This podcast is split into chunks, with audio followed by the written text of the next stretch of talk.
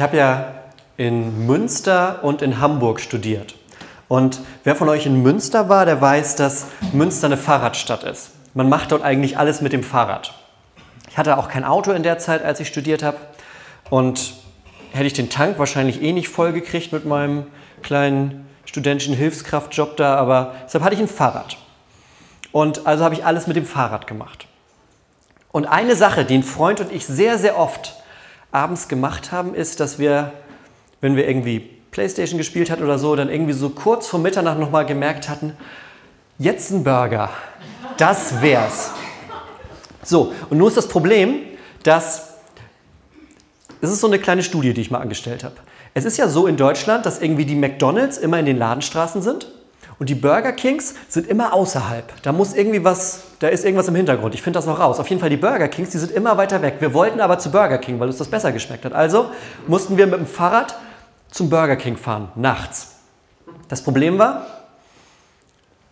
ich war halt Student und das war ein Studentenfahrrad, irgendwie so gebraucht, 20 Euro. Das heißt, Licht war schon mal nicht und Bremse einigermaßen. So, und dann haben wir uns auf den Weg gemacht. Es war Winter, ein bisschen glatt. Und wir sind dann also nachts mit dem Rad zu Burger King. Er ist vorne gefahren, weil er hatte vorne Licht. Das war, er hatte das Gewinnerfahrrad mit Licht vorne, also ist er vorne gefahren und ich hinterher. Und bis zum Burger King hin. Und es hat deutlich länger gedauert als sonst, weil es ein bisschen gefroren war alles, weil das Nacht war, weil das überhaupt nicht witzig war. Und dann sind wir da, essen, fahren wieder nach Hause zweimal fast hingefallen. Und der Trick ist ja, wenn man bei Burger King, McDonald's, wo auch immer war, auf dem Rückweg habe ich schon wieder Hunger bekommen. Das ist ja das Problem. Man nimmt das alles auf sich, um dahin zu fahren und macht da alles beim tiefsten Nacht im Winter. Und auf der Rückfahrt kommt der Hunger schon wieder. Und heute geht es um eine Predigt mit dem Titel Gott ruft dich aus deinem spirituellen Burger King oder spirituelles McDonald's könnt ihr einsetzen, wo ihr lieber hingeht. Also Gott ruft dich weg von deinem Burger King oder deinem McDonald's, aber nicht dem normalen, sondern dem, wenn es um den Glauben geht. Glaube kann nämlich auch wie so eine Art Fast Food manchmal sein. Glaube kann so Fast Food mäßig sein. Vielleicht kennst du das. Das war vielleicht ein besonders schönen Gottesdienst, den du erlebt hast. Da war, du warst in dem Gottesdienst und da hat alles gepasst. Die Musik war richtig, die Worte, die gefunden wurden, die haben genau zu dir gesprochen. Die Leute, die neben dir gesessen haben, das waren tolle Leute, da hast du dich richtig wohl gefühlt. Vielleicht also wie jetzt gerade. Guck dich mal um, sind da, glaube ich, bestimmt sind da Leute, wo du dich wohlfühlst. Ja, ich sehe Nicken, das sieht schon mal gut aus. Also da sind Leute, bei denen du dich richtig wohl gefühlt hast. Die Kirche war nicht zu heiß, nicht zu kalt. Danach gab es noch einen Kaffee, die Gespräche waren gut. Es war richtig schön. Oder vielleicht warst du auf einer Beerdigung, die in dem Moment genau das Richtige war, wo du gemerkt hast, hier wurden gerade genau das war das, was ich für meinen Trost gebraucht habe. Ich bin jetzt nicht ein für alle Mal damit durch und fertig, aber jetzt genau diese Beerdigung war genau das, was ich jetzt gebraucht habe, um den nächsten Schritt zu machen bei meiner Trauer, um damit klarzukommen, was da los ist. Oder du hast vielleicht ein ganz berührendes Gebet gesprochen oder jemand hat für dich gebetet. Ja, so ein ganz besonderer Moment. Und vielleicht hast du dann aber auch erlebt, dass das Gefühl, diese Erfahrung dann mit der Zeit irgendwie abebbt. Ja, dieser Gottesdienst, der war dann am Sonntag und Montag, da merkst du das noch richtig. Und Dienstag auch noch. Aber je weiter die Woche vorangeht, da merkst du, dass das Gefühl irgendwie weniger wird. Das war so schön am Sonntag und du erinnerst dich noch dran, aber dieses Gefühl, das, was du richtig gefühlt hast, das wird langsam weniger. Ja, so wie wenn du zu viel Fastfood gegessen hast. Du bist erstmal satt, aber der Hunger, der kommt trotzdem wieder. Relativ schnell. Der Hunger kommt wieder. Und so ist das auch mit unserem Hunger nach Gott. Unser Hunger nach Gott, der kommt auch immer wieder. Und da ist es die Frage, ob wir dann Fast Food zu uns nehmen oder ob wir was zu uns nehmen, was auch satt macht. Was zu uns nehmen, was tatsächlich den Hunger stillt. Was zu uns nehmen, wo wir auch nicht quasi auf dem Weg nach Hause schon wieder denken, oh, ich könnte jetzt eigentlich auch wieder umdrehen. Und es gibt eine ganz wunderbare, also es gibt mehrere ganz wunderbare Stellen in der Bibel dazu, aber eine davon habe ich für heute rausgesucht. Da geht es nämlich ganz viel um Bilder, ums Essen und ums Trinken. Und das steht im Alten Testament beim Propheten Jesaja. Und ich lese euch mal ein kleines Stück daraus vor. In Kapitel 55, da geht das los. Und der Herr ruft: Ihr habt Durst? Dann kommt her, hier gibt es Wasser. Auch wer kein Geld hat, kann kommen. Nehmt euch Brot und esst. Hierher, hier gibt es Wein und Milch. Bedient euch, es kostet nichts. Das sagt der Prophet Jesaja im Namen von Gott zu den Menschen. Nun ist es ganz interessant, wenn wir mal gucken, zu wem sagt er das eigentlich? Offensichtlich sind da ja Leute, die haben Hunger. Denn die werden gerufen, die gibt es Essen und Trinken. Die Leute, denen er das sagt, das ist eine ganz besondere Gruppe, die uns immer mal wieder im Alten Testament, die wir da immer mal wieder treffen.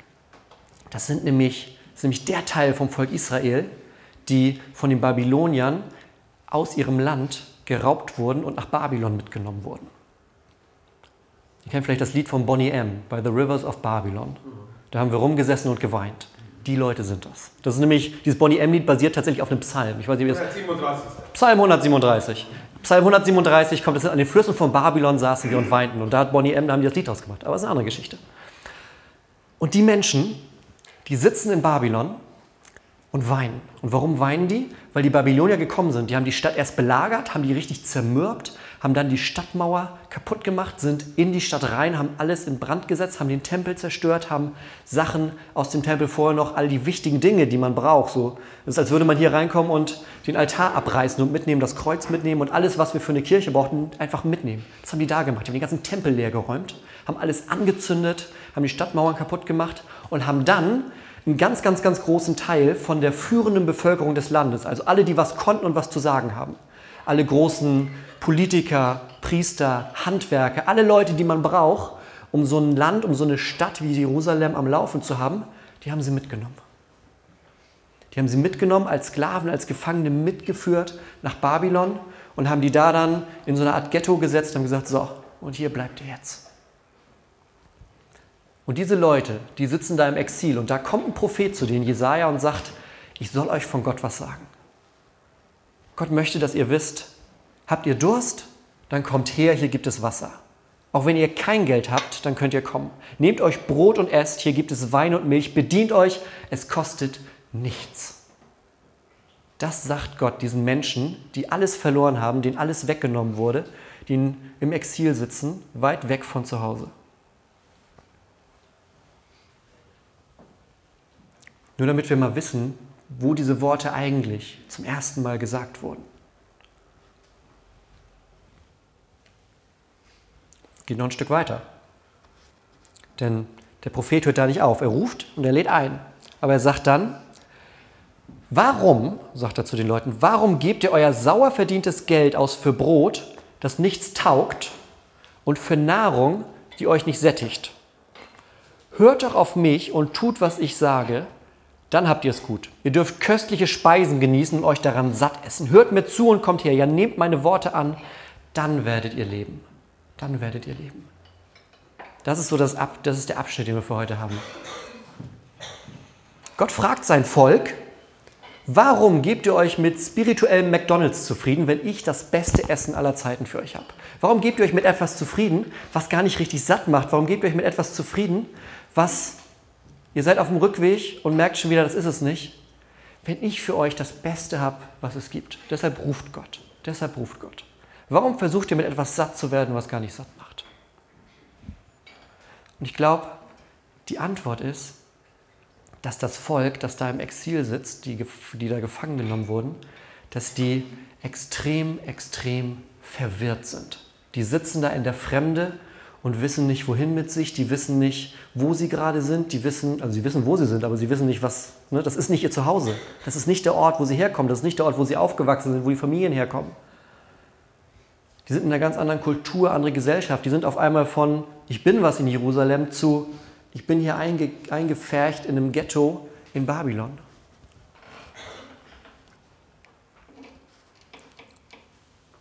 Und Gott fragt, ja, aber trotzdem, warum gibst du dich mit dem Zweitbesten zufrieden? Warum isst du Dinge, die dich nicht satt machen? Warum kommst du nicht zu mir?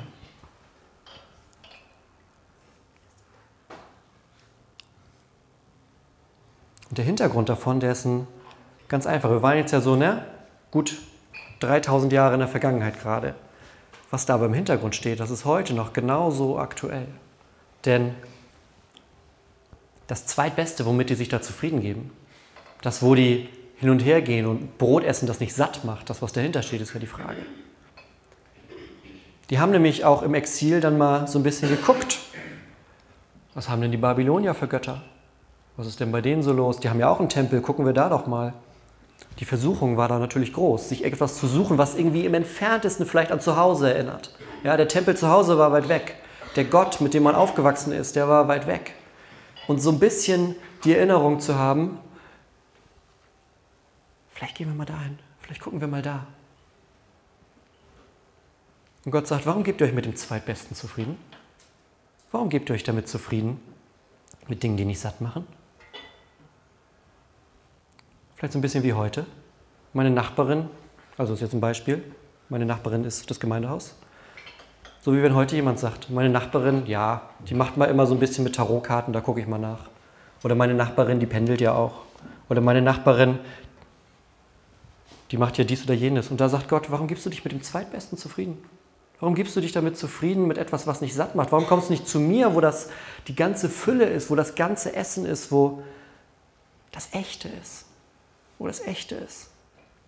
Und ich stelle mir das so richtig vor, dass Gott da wie auf so einem Marktplatz steht, ne, in Form seines Propheten, und ruft. Dass er ruft, hier gibt es die wahre Erfüllung deiner Sehnsucht. Komm zu mir. Komm hierher, hier wirst du satt. Hier gibt es das Richtige zu trinken. Hier gibt es das, was du suchst, hier gibt es das, was du brauchst.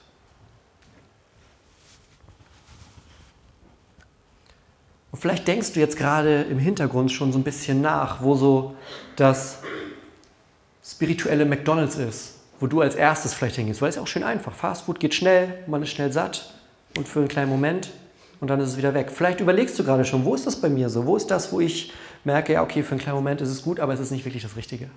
Es ist nicht das, was Gott für mich im Sinn hat. Es ist nicht das, wo Gott sagt, hier ist der Ort, an dem du wirklich satt wirst. Hier ist der Ort, wo du wirklich hingehörst. Denk mal nach, überleg mal, wie könnte der Satz weitergehen? Ich merke das, wenn... Denn das ist genau der Moment, wo Gott zu dir sagt, komm zu mir. Das ist genau der Moment, wo Gott da steht und ruft, komm zu mir, hier gibt es die wahre Erfüllung, hier ist die Antwort auf deine Sehnsucht. Denn das ist das Geniale. In diesen drei Sätzen, die ich gerade vorgelesen habe vorhin, da kommt fünfmal das Wort komm vor. Fünfmal wird da gerufen, komm her. Kommt her, alle, die ihr durstig seid. Das ist schon so ein Vorgeschmack auf das, was wir zum Beispiel in der letzten Jahreslosung haben. Lebendiges Wasser gibt es bei Gott. Aus der Offenbarung, das letzte Buch der Bibel. Das ist so eine große Verknüpfung. Lebendiges Wasser gibt es bei uns. Es ruft, kommt zum Wasser. Wieder das ist das Leben. Kommt, kauft ein und esst. Kommt, kauft Wein und Milch. Wein und Milch, das ist Überfluss. Das ist mehr als man, ne? Wasser würde reichen, aber Gott sagt, nee, hier gibt es auch noch Wein und Milch dazu. Und dann am Schluss ganz laut, komm zu mir. Das ist das, was Gott dann ruft. Er ruft nicht nur zum Essen, er ruft zu sich selbst. Er sagt, das hier in meiner Nähe zu sein, das ist der Ort, an den du gehörst. Und das sagt Gott zu dir, zu mir. Er sagt, komm her zu mir.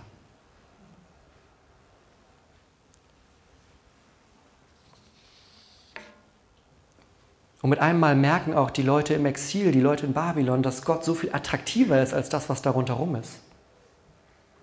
Als die spirituellen Fastfood-Angebote, die sie da vor ihren Augen haben. Sondern sie merken, da werden wir an den richtigen Gott erinnert. Da werden wir an den Gott erinnert, der unser Vater ist. Da werden wir an den Gott erinnert, der in jeder Situation unseres Lebens da ist. Und umso attraktiver, größer als alles andere wird wenn Gott dann am Ende noch sagt, und das alles, was du kriegst, das kriegst du umsonst. Das kriegst du umsonst. Selbst wenn du Geld hast, dann gibt es hier was, was du nicht mal kaufen kannst. Versuch nicht mal das zu kaufen, sagt Gott, das wäre eine Beleidigung. Denn bei mir kriegst du was, das kannst du gar nicht kaufen. Bei mir findest du Frieden für deine Seele. Bei mir findest du die Rettung für dich. Bei mir findest du das neue Leben. Und alles, was du tun musst, ist Gottes, Gott zu hören, wenn er sagt, komm her. Und Jesus, der wird das ungefähr 800 Jahre später, wird Jesus das ganz, ganz am Anfang von seinem Wirken sagen. Einer der ersten Sätze, die Jesus sagt, als er öffentlich auftritt, mit Anfang 30 ungefähr. Einer der ersten Sätze, die er sagt, ist, kehrt um, tut Buße und glaubt an das Evangelium. Das ist einer der ersten Sätze, die er in der Öffentlichkeit sagt zu den Leuten. er hat natürlich auch vorher gesprochen, das ist logisch. Aber das ist einer der ersten Sätze, wie so eine Antrittspredigt, könnte man sagen. Kehrt um, tut Buße, glaubt an das Evangelium. Das ist wieder dieses Umkehren. Komm her zu mir, ruft er. Er sagt, komm her. Komm her. Und später kommt her zu mir alle, die ihr mühselig und beladen seid.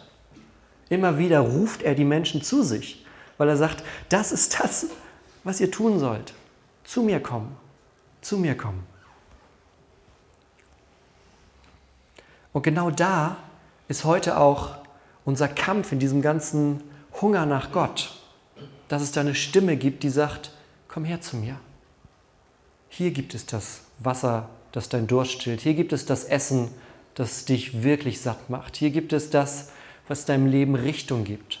Hier gibt es das, was nicht nur so schnell da und wieder vorbei ist, was dann abebbt, sondern hier gibt es das, was wirklich was wirklich den Hunger und den Durst stillt. Und das ist Jesus, das ist Gott, wie er sich uns gezeigt hat. Was meint ihr, warum diese ganze Geschichte mit dem Kreuz passiert ist? Das macht man nicht mal so nebenbei, weil irgendwie ein langweiliger Freitag ist. Das ist passiert, weil es da um alles geht. Das ist passiert, weil Gott gesagt hat, ich rufe nicht nur, komm mal her, sondern ich laufe dir so weit entgegen bis in den Tod, wenn es sein muss. Bis in den Tod läuft Gott dir entgegen, um zu zeigen, das ist der Ort, an den du gehörst. Und wenn du es nicht hörst, dann laufe ich dir entgegen. Und wenn das bedeutet, dass ich dafür am Kreuz ende. So groß ist das, worum es geht. Ja, also nicht nur nachts mit dem Rad mal schnell zu Burger King fahren. Das ist deutlich kleiner. Es geht um alles. Es geht um Anfang und Ende des Lebens. Da ruft Gott, komm her zu mir komm her zu mir. Und deshalb ist es auch so wichtig, und damit möchte ich enden, es gibt einen Theologen, John MacArthur heißt der, und der hat mal gesagt, man muss sich nicht wundern, wenn man das Gefühl hat, dass man ständig überall auf der Suche ist, wenn man ständig das Gefühl hat, dass man gar nicht so richtig satt wird, wenn man an den falschen Stellen sucht, wenn man an den falschen Stellen versucht, satt zu werden, wenn man an den falschen Stellen ist. Er sagt,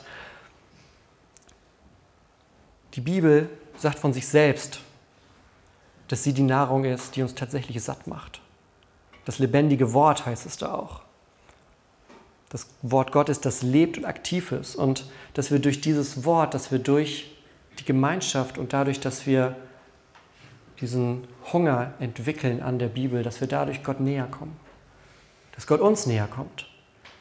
Und dass das das ist, wo es zusammenkommt. Dass das der Moment ist, wo wir tatsächlich an dem Punkt angekommen sind, wo Hunger gestillt wird und wo nicht nur irgendwie ein bisschen satt gemacht wird, sondern da geht es tiefer, da geht es deutlich tiefer. Und das ist der Weg, den Gott seit Jahrhunderten, seit Jahrtausenden mit den Menschen geht, dass er immer wieder kommt und ruft und sagt, komm her zu mir, komm her zu mir. Und das ruft er heute genauso, wie er es damals im Exil gerufen hat. Und das ruft er heute genauso für euch. Und vielleicht ist gleich in der Gebetszeit nach dem nächsten Lied, vielleicht ist da eine Möglichkeit, mit einem Gebet auf diesen Ruf zu antworten. Vielleicht ist da eine Möglichkeit, wo du merkst, das ist der Bereich in meinem Leben, wo ich Hunger habe. Das ist der Bereich in meinem Leben, das ist das Grundlegende in meinem Leben, wo ich merke, ich bin auf der Suche. Und der Gott, um den das hier geht, der hat die Antwort darauf. Der hat das Wasser, das lebendig macht. Der hat die Nahrung, die Sehnsucht stillt. Dann ist das gleich in der Gebetszeit vielleicht deine Zeit, um zu antworten, wenn Gott ruft, komm her zu mir. Amen.